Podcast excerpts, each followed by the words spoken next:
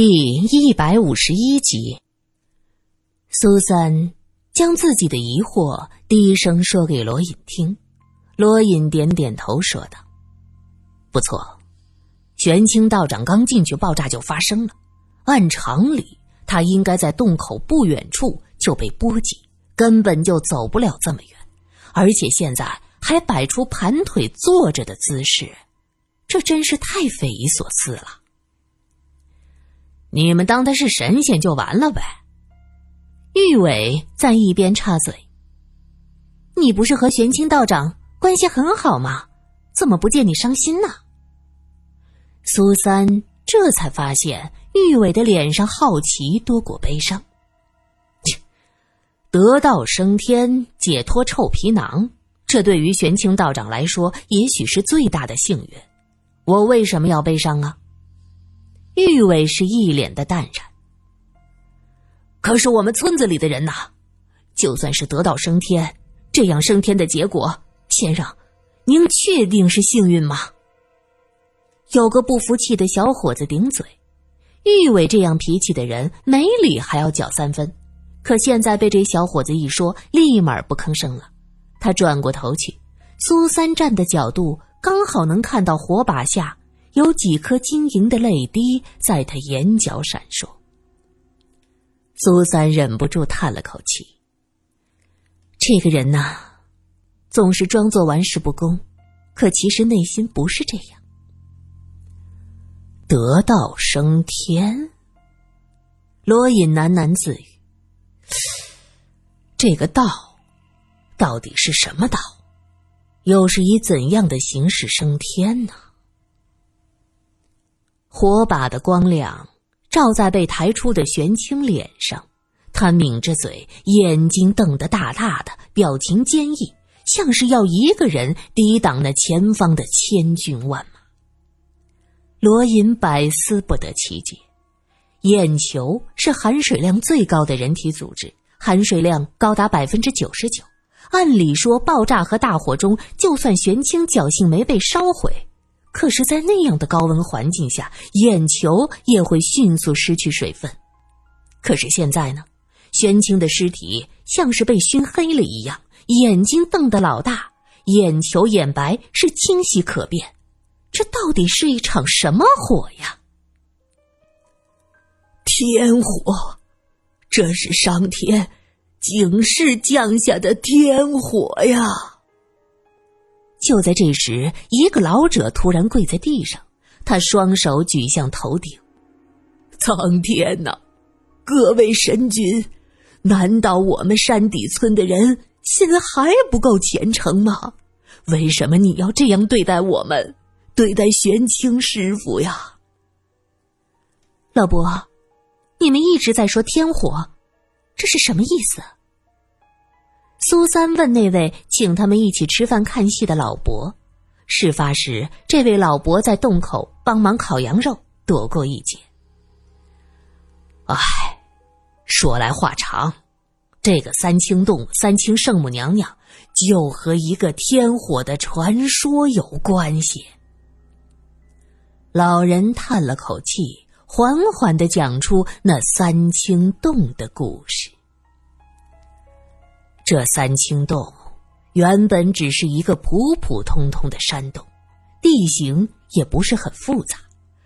当年山民上山打猎，遇到下雨时还能在洞里歇下脚，因为洞前的大石头平坦，时间久了，大家就都知道这个地方。有人请了戏班子到这儿来唱戏。苏三看着这大石头平台一样的洞口，他点了点头，心想。在洞口的大石台唱戏，倒还真是不错。据说有一年，大家到这儿来唱戏，求来年的五谷丰登、风调雨顺。这突然就天降大火，将在场所有的人烧了个干干净净啊！老伯，烧得干干净净，什么意思？玉伟插嘴。就是你想的那样，全没了，就连这样焦糊的都没剩下，无影无踪啊！只有，只有那岩石上留下的很多黑印子。玉伟正站在那块平坦的大石头上，闻言忍不住回头去看洞口的石壁，因为他白天就发现那儿有几个黑色细长的印记，远远的看过去，就像是个人形。果然，那老汉捻着胡须说道：“对，就是那个地方，那几个影子。大家都说呀。”传说那消失不见的人就在这儿。玉伟吓得慌忙跳起来，天黑心急，一不小心崴了一下脚，忍不住哎呦一声。苏三问道：“哎，玉三哥，你怎么了？”说着要上前扶他，玉伟连连摆手。他看着苏三和罗隐旁放着好几具焦尸，他可不想离这些东西近了。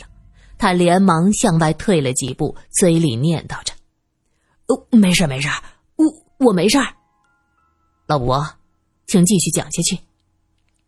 罗隐无暇关注玉伟，火光中洞口的黑色人形不断的跳跃扭曲，平添了几分狰狞。自从那次天火杀人，这三清洞的周围就再也没有人敢来了。从那以后啊。还有人看到过，在这洞口又降了几次天火，那猪啊、猫啊遇着了也马上尸骨无存。这样过了多少年？哎，突然间出现个三清圣母，他说这天火是邪魔歪道所为，也不知这圣母娘娘用了什么法术打败了降下天火的邪魔。从此，这黛眉山上又恢复了平静。圣母娘娘飞升之时，脚下是熊熊的烈焰，周围是五彩的祥云呐。那周边十里八乡看的是清清楚楚。大家感念圣母的功德，就在这儿修建了三清洞，作为圣母娘娘的供奉所在。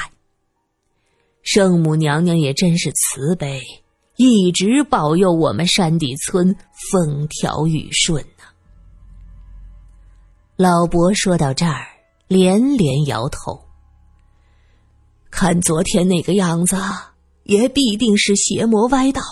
圣母娘娘在天上，也不知道能不能看到这一切，再次下凡呢。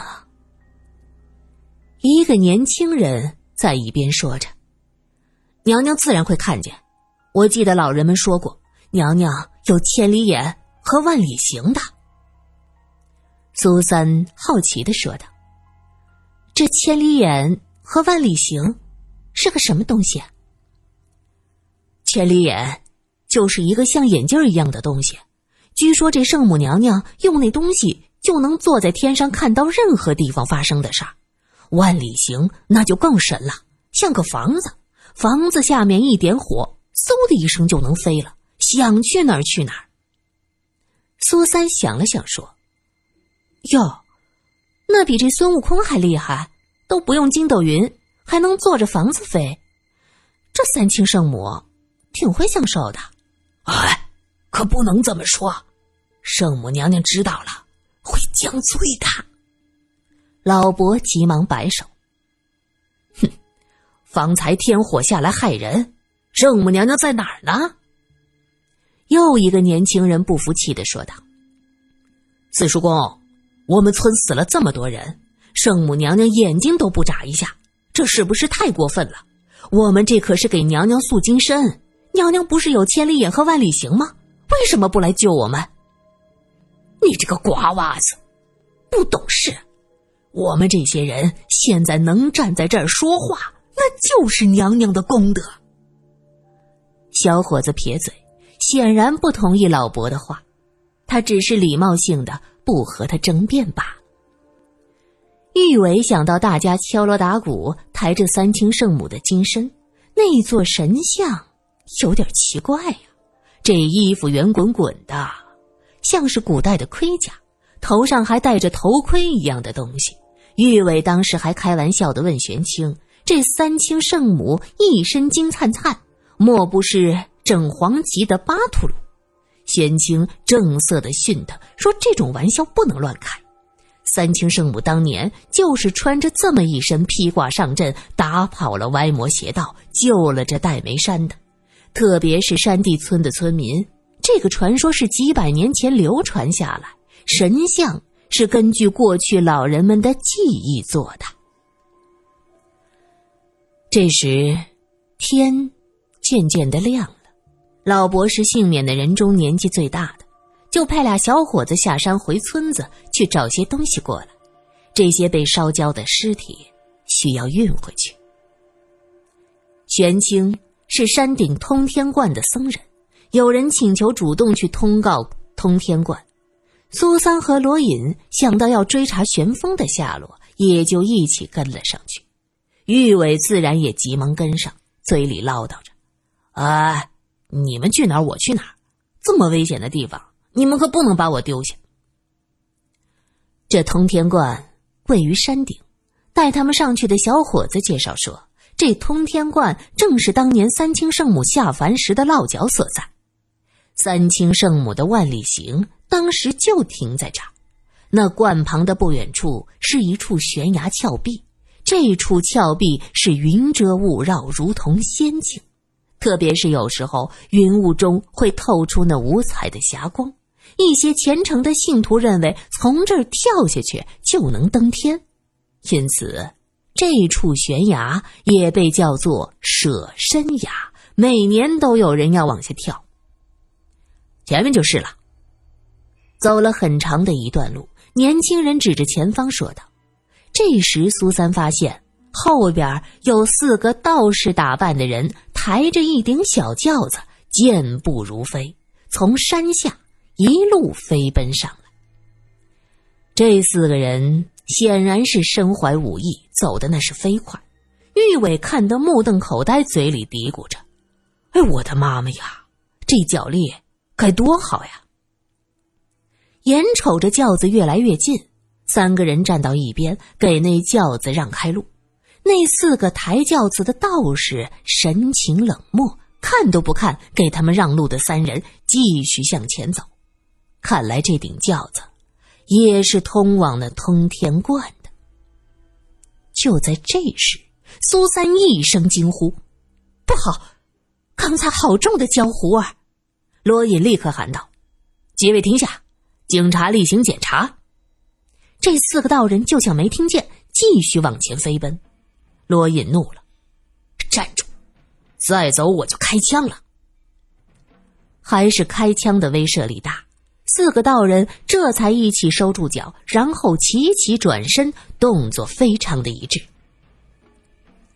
警察为什么要查我们？一个道士问着。半山腰。出现了大量的伤亡事故，几位道长可了解？罗隐缓缓的走过去。这件事情可真是蹊跷，现在想来都……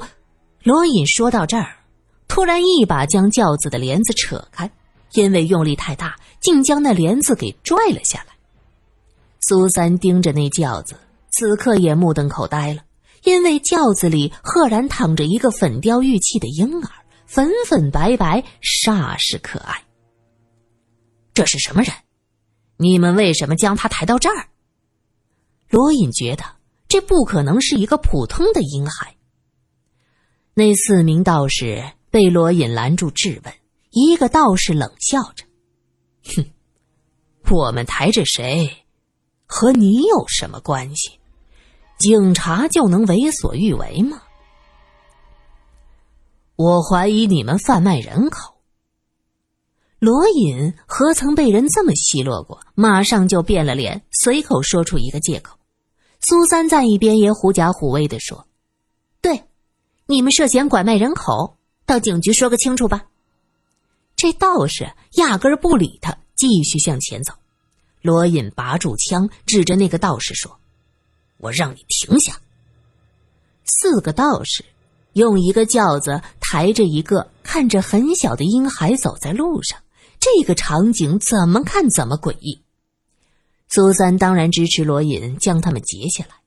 苏三和罗隐对小孩没什么概念，看着轿子里的孩子很小，但是看不出具体有多大。轿子停下来，突然里面传来一个声音：“我是道观里的人，没有人拐卖我。”这声音有些奶声奶气，可这话未免太老成了。苏三一愣，看向罗隐：“这么点孩子，能说话？天哪，我以为他才出生不久呢。”罗隐也是一头雾水，他最讨厌小孩，尤其是这种小小的、软软的豆腐花一样，碰也不敢碰，拎也不敢拎。于是他看向玉伟：“喂，你看这小毛头多大？”玉伟掀开轿帘子，里面躺着的孩子正直勾勾的盯着他，眼珠子又大又看不到一点眼白。玉伟吓了一跳，慌忙放下帘子说。这个小家伙，我我看可能有两岁吧，能说话倒是没有问题，但能说这么多话，这倒是不常见呐。罗隐哼了一声：“你又都知道了？”玉伟气恼道：“什么人呢你？不是你叫我看的吗？”说完想了想，又解释道：“我们家呀，啥都不多，就孩子多，看到过这么大的孩子。”应该是两岁多吧，罗隐想，这两岁多的孩子应该能说话了。这孩子突然说出这么多，也许是因为早会呢。既然他自己这么说，罗隐和苏三也不能再拦着。罗隐挥了挥手，示意道士们可以走了。四个道士立刻大踏步向前走，想将好管闲事的人给甩了。罗隐想到苏三说。这轿子里有一股焦糊的味道，认定这轿子的人一定有问题，索性拉着苏三也大步流星的跟着。那山底村的小伙子每天总爬山，走这样的山路也是如履平地，很轻松。这倒是苦了玉伟，跑的是气喘吁吁，不住的在后边招手：“你们等等我！哎呦，跑死小爷了！”罗隐也不理他，低声问苏三。你确定，那轿子里有焦糊的味道？对，别的我也许会猜错，可是气味绝对不会。那个焦糊的气味和三清洞里的如出一辙，有火药、硝烟和肉的味道。那个小孩有问题。苏三的声音压得很低，说到那个小孩的时候，还忍不住悄悄看向前方的轿子。他总觉得那孩子眼睛不对劲儿。看人的时候，只见黑眼珠，不见白眼珠，幽深幽深的，像是要将人的魂魄都吸进去，太邪